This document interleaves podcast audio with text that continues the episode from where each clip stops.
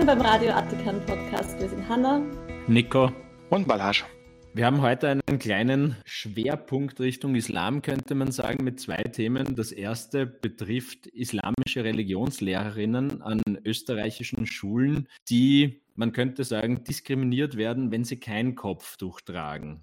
Da nimmt die islamische Glaubensgemeinschaft in Österreich, die IGGÖ, eine Art Doppelrolle ein, spielt ein doppeltes Spiel beim Kopftuch, weil einerseits natürlich das Kopftuch nahegelegt wird, aus religiösen Gründen, beziehungsweise Gründen, die wir später noch diskutieren. Auf der anderen Seite natürlich diese Vorschrift, dass es getragen werden muss und eine Sanktionierung, wenn es nicht getragen wird, natürlich diskriminierend wirkt. In Österreich ist es so, dass die zuständige Religionsgemeinschaft zusätzlich zur akademischen Fachausbildung über die Eignung dieser Lehrerinnen und Lehrer für den Religionsunterricht entscheidet. Und es gibt islamische Religionslehrerinnen, die seit Jahren unterrichten und kein Kopftuch tragen wollen. Hinter den Kulissen werden sie dann von der IGGÖ damit bedroht, wenn sie das nicht tun, dass ihnen die Existenzgrundlage, also ihr Job, dadurch entzogen wird. Und eine Lehrerin hat das 2017 erlebt und eine Klage läuft noch.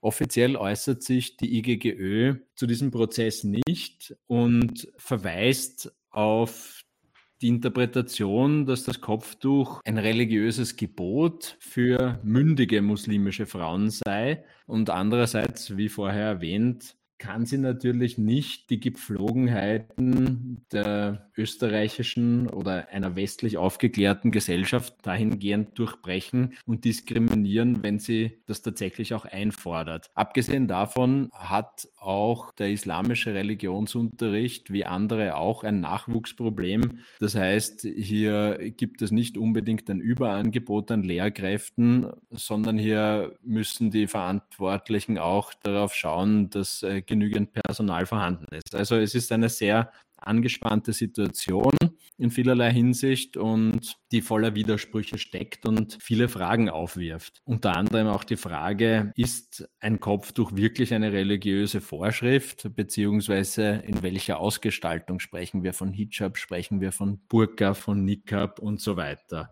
Wie seht ihr das? Ist, ist das eine religiöse Vorschrift? Wie ist da eure Wahrnehmung dazu? Also ich habe mal mir sagen lassen, dass im Koran sowas steht wie, die Frau soll ihren Schmuck verstecken und das ist, das wird halt interpretiert von vielen Muslimen auf, die Frau soll halt ihre ja, Haare oder sich komplett verstecken. Es gibt natürlich sehr viele Gesellschaften oder gab auch sehr viele Gesellschaften, in denen Kopftuch kein unbedingtes Muss für muslimische Frauen war oder ist. Also wir kennen ja alle diese Bilder aus den 70er Jahren aus Afghanistan, aus Ägypten etc. Es ist da sicherlich eine Entwicklung in die falsche Richtung geschehen in den letzten mhm. Jahrzehnten in der islamischen Welt. Aber eine eindeutige religiöse Vorschrift dazu gibt es eigentlich, soweit es die Rechtsgelehrten betrifft, meines Wissens nicht. Es ist mehr so eine soziale Zugehörigkeitssache. Und da auch wieder das, was man halt einfach durchbringen will. In Österreich ist es offensichtlich für die Lehrerinnen jetzt das Kopftuch, aber vielleicht wird das in 20 Jahren doch eine Vollkörperverschleierung sein. Wer sind die Rechtsgelehrten im Islam? Die, die sich so nennen oder so genannt werden. Okay, aber da gibt es doch einige, die sich so nennen, die da voll, voll für Verschleierung sind, oder? Genau, und sie widersprechen sich, aber sie lehren halt an Schulen mit großer Tradition und die, die auf sie hören wollen, weil diese Gelehrten das sagen, was sie hören wollen, die hören dann auf sie. Ja, ich meine, wir, wir, sehen ja im täglichen Leben auch, dass die Praxis des Kopftuchtragens eine ist, die, die nicht notwendigerweise von allen muslimischen Frauen auch befolgt wird. Ganz im Gegenteil. Es ist gerade in westlichen Gesellschaften oft ein vermeintlicher Ausdruck der individuellen Selbstbestimmung in einer Gesellschaft, die eben keinen sozialen Druck auferlegt, das zu tragen, also äh, durch, durch Freiwilligkeit bestimmt ist, die natürlich in islamischen Ländern in gleicher Form nicht vorherrscht. Wir, wir, wir sehen ja gerade im Iran seit den Protesten im September, dass das Kopftuch dort eine sehr zentrale Rolle einnimmt, auch was den Verlauf dieser Proteste betrifft und äh, was die Konsequenzen dieser Proteste betrifft. Also das Kopftuch als etwas Unislamisches zu deklarieren, nur weil es nicht im Koran steht, beziehungsweise über die Formulierungen gestritten wird, das wäre zu einfach. Es es geht schon deutlich darüber hinaus und ist, auch wenn es im, kein religiöses Symbol im engeren Sinn ist, doch äh, ein, ein Zugehörigkeitsmerkmal, bei dem man sich in der Definition, ob es eben religiös konnotiert ist oder nicht, sehr schwer tut. Vor allem, das sieht man dann auch bei den Gesetzen, in, in, die es in Frankreich gibt und in Österreich gibt und gab, bei denen Kopftuchverbote verhängt werden, die, die oft mit Verhüllungsverboten umschifft werden. Also es ist, es ist wirklich eine sehr schwierige Materie. Genau. Und das Ablegen des Kopftuches ist, wie du gesagt hast, zum Beispiel im Iran, aber halt auch hier ein eindeutiges politisches Statement. Das Statement, eine Frau lässt sich nicht mehr unterdrücken. Ganz genau. Und im Profilartikel ist ja auch angeführt, dass die Studentinnen, die halt jetzt studieren, um Religionslehrerin zu werden, die tragen an der Uni kein Kopftuch, die tragen privat kein Kopftuch. Die werden sich das nicht einreden lassen in zwei Jahren, fünf Jahren zehn Jahren. Also vielleicht wird die normative Kraft des Faktischen sowieso da die Wünsche der IGGÜ overrulen.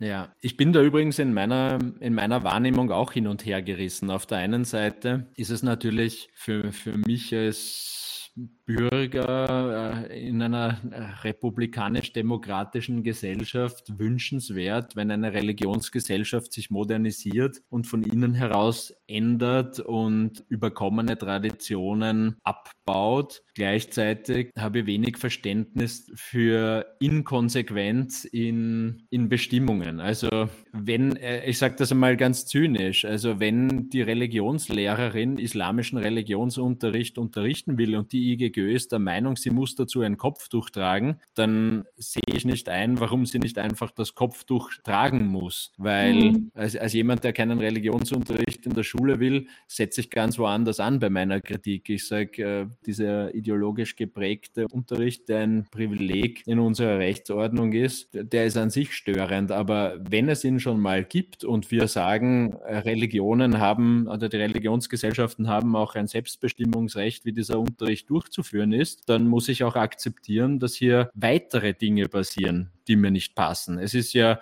die Grenze ist ja schon überschritten. Und wenn dann außerhalb dieser Grenze einer egalitären Rechtsordnung etwas stattfindet, das dann einzelnen Mitgliedern, die sich dem verschrieben haben, nicht passt, dann halte das für ein bisschen heuchlerisch und, und inkonsequent, ganz einfach. Also das ist dann nicht mehr das Problem der Rechtsordnung, über die sich diese Personen hinwegsetzen, finde ich. Also wenn jetzt die Religionslehrerin den Rechtsstaat, den sie mit ihrem Privileg umschifft, gleichzeitig attackiert, dann passt das für mich nicht zusammen. Das ist paradox. Die sollen sich das selbst ausmachen.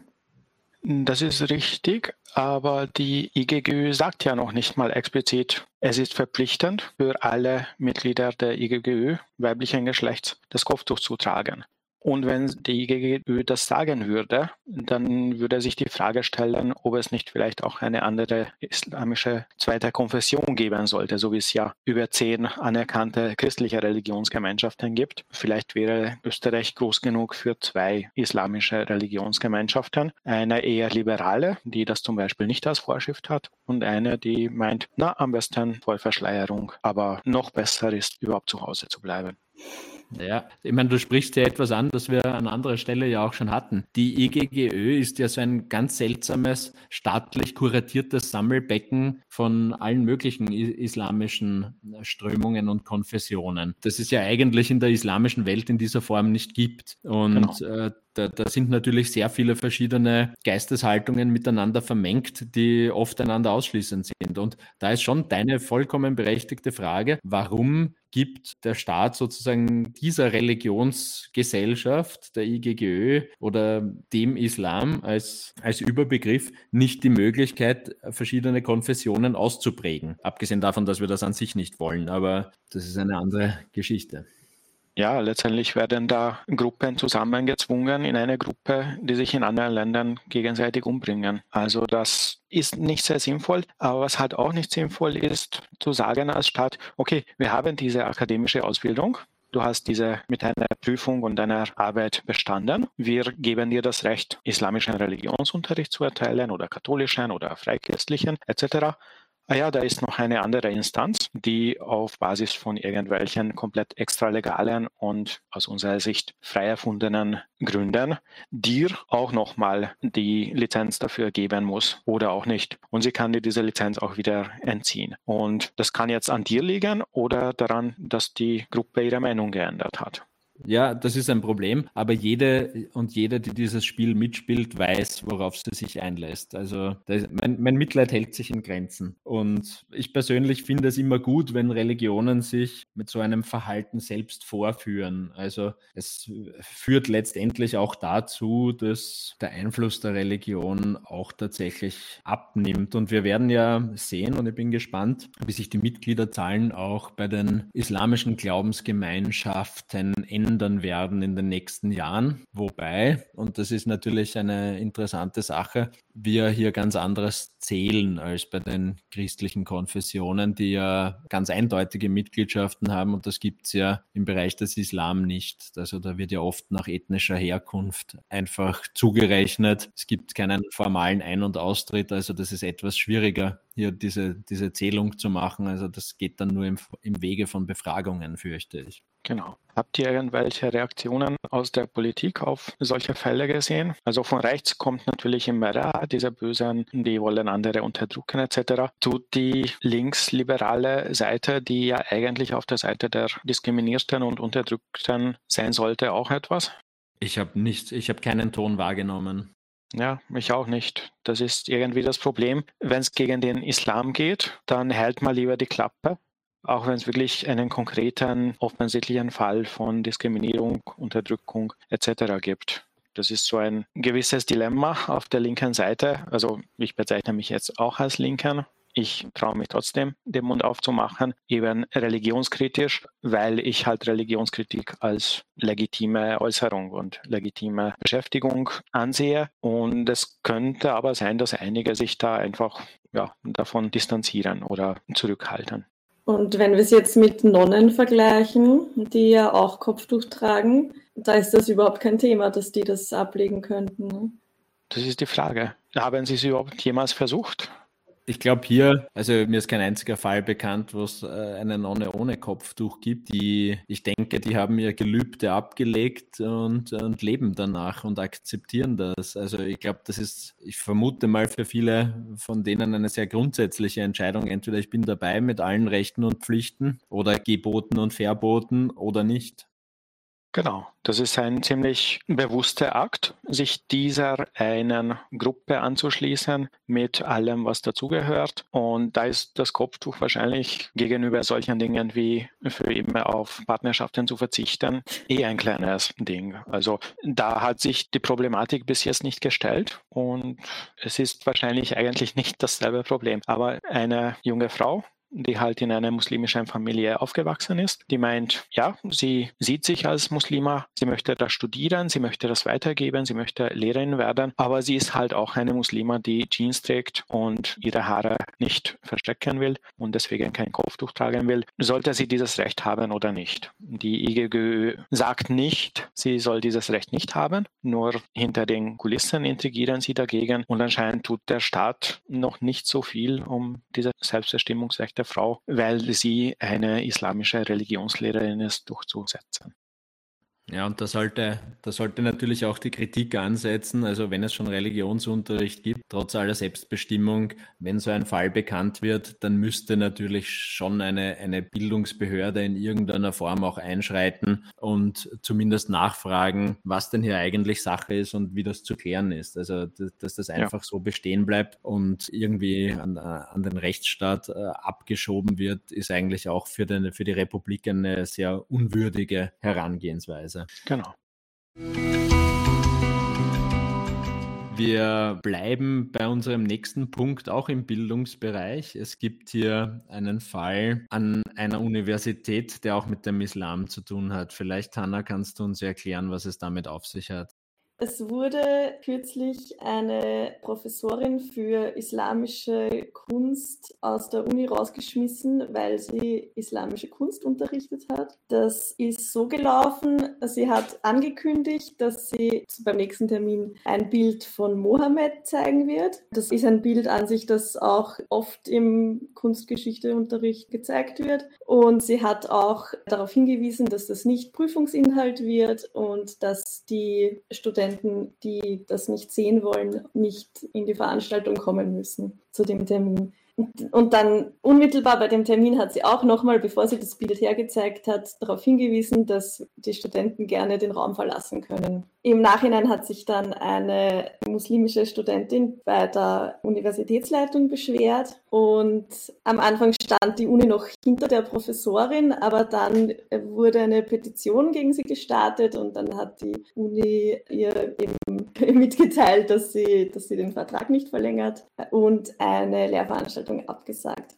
Das hat in den USA eine Welle der Empörung losgetreten. Also ähm, der Council on American Islamic Relations steht äh, hinter der Professorin, die sagen, das ist keine Islamophobie. Es wurde auch, äh, also von Studenten und Dozenten von der Uni wurde auch eine Petition gestartet zur Unterstützung dieser Professorin. Und es gibt auch ein Gerichtsverfahren, laut dem das wirklich als nicht islamfeindlich eingestuft ist. Ist das schon entschieden, dieses, also das, er, das Ergebnis dieses Verfahrens gibt es schon? Ich habe noch kein Ergebnis des Ganzen gesehen. Die Petition läuft ganz gut, hat jetzt irgendwie 18.000 Unterschriften. Ziel ist 25.000. Wir werden es dann verlinken. Das ist natürlich etwas, was auch wieder die Rechten so wegen Political Correctness und so weiter vor sich hertragen können. Es geht hier wirklich um akademische Freiheit und dieses anscheinend mittlerweile Totschlagsargument der Islamophobie. Es ist ja wirklich komplett absurd, dieses Verhalten, wo ich ankündige, okay, nächste Woche wird etwas passieren, das ist an sich wichtig, das ist islamische Kunst, das waren islamische Künstler, die das gemacht haben, aber da ist halt Mohammed drauf. Heute sagen wir oder heute gilt es, dass man Mohammed nicht abbilden darf, aber das war nicht immer so. Das wissen wir aus der Geschichte und das ist ein wichtiges Element der Kunstgeschichte. Ich werde nächste Woche dieses Bild herzeigen. Ich verstehe, wenn jemand damit ein Problem hat. Das wird nicht Unterrichtsstoff sein. Ihr müsst auch nicht kommen. Und wenn man es dann auch nochmal sagt, okay, ich werde das jetzt auf der nächsten Folie herzeigen. Wer nicht sehen möchte, bitte jetzt rausgehen oder umdrehen, wie auch immer. Also, dass man das Herzeigen nachher als islamophob anzeigt, das ist wirklich komplett außerhalb jeder Logik. Und dass die Uni sich das anhört, merkt, dass da wirklich alles getan wurde, um diese Befindlichkeit oder von manchen Leuten als Vorschrift empfundene Regel doch zur Geltung bringen zu können. Das dann noch als Islamophobie anzusehen, das, das geht einfach nicht an einer Uni. Dafür sind Unis wirklich nicht gedacht. Ja, das stimmt. Also da, da ist jede Form der Triggerwarnung, die man an sich ja schon diskutieren kann. Also es ist ja aus meiner Sicht schon diskutabel, ob man überhaupt in diesem Ausmaß diese Trigger Warnings aussprechen muss.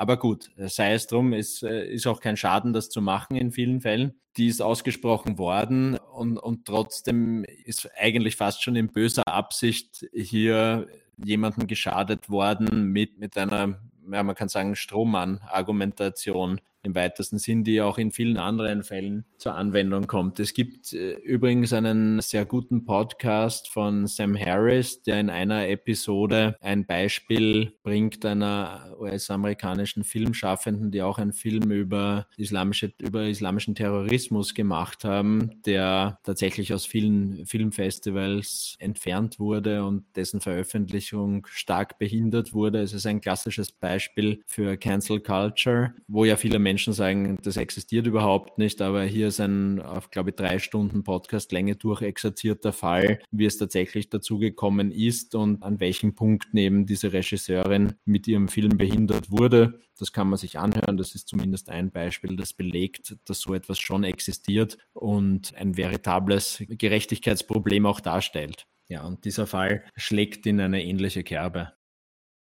Es haben sich dann übrigens auch Professorinnen und Professoren an größeren Unis, also so Stanford, zu Wort gemeldet und gemeint, na, also ich gebe keine Triggerwarnings in mhm. meinen Vorlesungen. Ich zeige das Bild einfach, weil das ist Geschichte, das ist Kunstgeschichte, das ist so. Wenn jemand islamische Kunstgeschichte studieren möchte, das gehört zum Stoff. Und ich frage das auch bei der Prüfung. Das ist etwas, was man als Universität schon beachten sollte gerade wie du es mehrfach betont hast jetzt, die Universität ist eben ein Ort, bei dem die freie Meinungsäußerung und das Recht auf freie Meinungsäußerung auch wirklich in der Art und Weise genützt wird, einen offenen Diskurs auch über schwierige Fragen führen zu können. Also es muss eben auch fast schon in der Umkehrung eines Safe Spaces einen anderen Safe Space geben, in dem ich Meinung, Meinung ist immer auch Äußerung, also das ist ein bisschen auch eine Frage der Begrifflichkeit. Also die freie Äußerung oder der freie Ausdruck in der Form geschützt sein muss, dass ich ihn tätigen kann, um darüber sprechen zu dürfen. Also es geht ja auch darum, genau diese Diskussion und Debatte zu führen. Und wenn ich den Gegenstand dieser Debatte nicht zeigen und benennen darf, dann äh, behindere ich die Auseinandersetzung darüber. Dass diese einfache Grundregel nicht wahrgenommen wird, ist äh, an sich schon erstaunlich. Ich habe übrigens auch zu, zu dem Thema Mohammed zeigen ein, eine kleine Anekdote, die mir unlängst passiert ist. Ich habe nämlich in Bezug auf diese Geschichte mit der Lehrbeauftragten an dieser Universität versucht, wie das bei diesen AI-Generatoren funktioniert und habe zwei ausprobiert, Doll-E und Midjourney. Und was für ein Bild ist das dann? Ist das eine Karikatur oder ist das eben so ein die, die künstlerische Ausgestaltung richtet sich nach dem, was man ja als Vorgabe gibt. Also ich habe ich hab gesagt, ich habe sozusagen die AI beauftragt, mir ein Bild anzufertigen, das Mohammed in einer Kirche zeigt. Und was an sich ja schon ein bisschen widersprüchlich ist, aber und habe das auch zurückbekommen vor einem Altar. Mhm. Einen Mann, einen bärtigen Mann einfach. Wir wissen ja nicht, wo es ihn wirklich gab. Somit wissen wir auch nicht, wie er ausgeschaut hat. Ganz genau. Es wäre mal interessant an einer theologischen Fakultät, wo es eine Abbildung von Jesus gibt, auf das erste oder je nach mhm. Erzählung zweite Gebot, nämlich das Abbildungsverbot von Göttinnen im Christentum hinzuweisen und sich darüber aufzuregen, dass das irgendwie christenfeindlich ist an dieser theologischen Fakultät, wenn sie so ein wichtiges Gebot nicht behalten. Aber natürlich hat die katholische Kirche eine komplett schwachsinnige, aber aus ihrer Sicht logische Erklärung, warum das voll okay ist. Und zwar? Das ist mir zu schwachsinnig. Ich habe es nur gesehen, dass es das gibt. Wir können es dann verlinken in den Shownotes. Aber es ist aus der aus Sicht der katholischen Kirche voll okay, dass gleichzeitig diese Vorschrift existiert, sie aber Jesus am Kreuz überall uns nahelegen. Und damit sind wir auch schon am Ende der Episode angelangt. Danke fürs Zuhören. Danke euch. Danke euch. Ciao.